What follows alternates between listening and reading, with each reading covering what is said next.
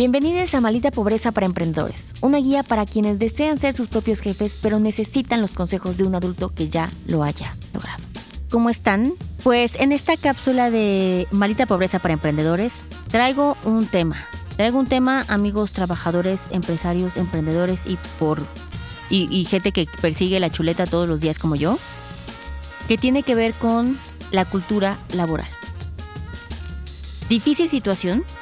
Quiero mencionar que todos estos eh, cápsulas, muchos se basan, por supuesto, en lo que ustedes me piden. Siempre lo tomo en cuenta, sí, se los juro. Si alguien me manda, aunque no lo responde, se los juro que se los anoto. Ese, su- ese sí, nunca los dejo pasar. Tomo mucho en cuenta lo que ustedes sugieren. Pero también mucho es de lo que nosotros vivimos en Adulting.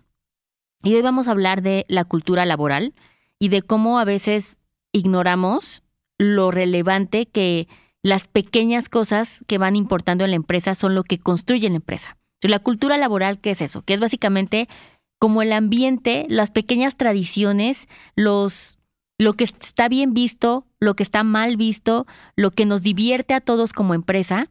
Todas esas pequeñas cosas, imagínense como una familia. ¿no? O sea, la familia en donde, híjole, no se puede bromear con que si el abuelito es alcohólico, ¿saben? Como que tal vez eso no está chido, pero tal vez habrá otras familias en donde sí, porque somos suficientemente abiertos. Es un poco lo mismo pasa con las empresas. ¿Qué queremos que se defina? Y algo que yo me he dado y que a veces no hacemos consciente, eso es algo, por eso hago esta cápsula, porque quiero que ustedes empiecen a hacer conciencia en sus emprendimientos, en sus empresas, negocios, qué clase de cultura estamos haciendo todos aportamos esa cultura, no solo el jefe, ¿eh? No solo el jefe y el logo y los colores y si tienen redes sociales, no, sino también los colaboradores. Todos queramos la cultura de la empresa. Por supuesto, está regida de ciertos líderes, ¿no? De ciertos pilares, como puede ser el dueño, que va marcando. Si el dueño dice, ah, pues si está cagado bromear de esto, nos deja decir a todos los demás que está cagado bromear de eso, ¿no? ¿Y qué va haciendo eso? Pues desde si tenemos juntas y llegamos tarde. Entonces está permitido llegar tarde. ¿Eso es algo que queremos fomentar o no? Si llegamos y en el Zoom prendemos nuestras cámaras o no. Eh, por ejemplo, en los grupos de WhatsApp. Yo me di cuenta, algo hace muy poco, que me pasó, que el único grupo que siempre es lindo y noble y como optimista son mis grupos de WhatsApp de adulting, de mis colaboradores y yo. O sea, nunca pongo un sticker de, oh, que la chingada, ¿no? O sea, de repente hay stickers así que sí los pongo en broma en otros grupos, excepto en este. Porque yo quiero que la cultura sea esta, ¿saben? En donde siempre, pues, sea bonito, que sea correcto. Entonces, esto es lo más importante. ¿Qué cosas vamos haciendo? Y sobre todo, ¿saben qué? Eso se tiene que evaluar para los nuevos colaboradores que van entrando. Si ustedes no han identificado cuál es la cultura de su empresa, pues empiecen a ver este tipo de cosas, ¿no? Como en esta empresa nos, o sea, ¿somos católicos? ¿No? Tal vez sí, tal vez damos el 12 de diciembre, ¿no? Como, el, eh, como un día importante. En esta empresa, ¿qué clase de cultura quiero que sea? ¿Que podamos hablarnos con groserías? ¿Que se puedan decir groserías? En mis trabajos anteriores yo no podía exponer y decir como, no mamen, estuvo cabrón este fin de semana. No.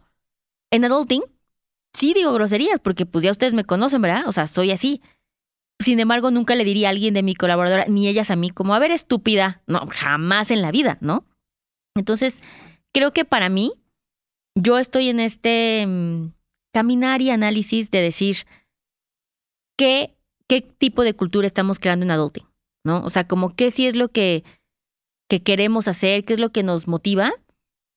Y por lo tanto, irlas hasta escribiendo. Esto es algo que yo voy a hacer. Voy a ir escribiendo como qué cosas lo vemos bien y qué cosas no. Y ahora, esto va a ser como uno de los requisitos, ¿no? Que, que también vamos a evaluar y que vamos a enseñar a cualquier otra persona nueva que entre a adulting ahorita y en el futuro.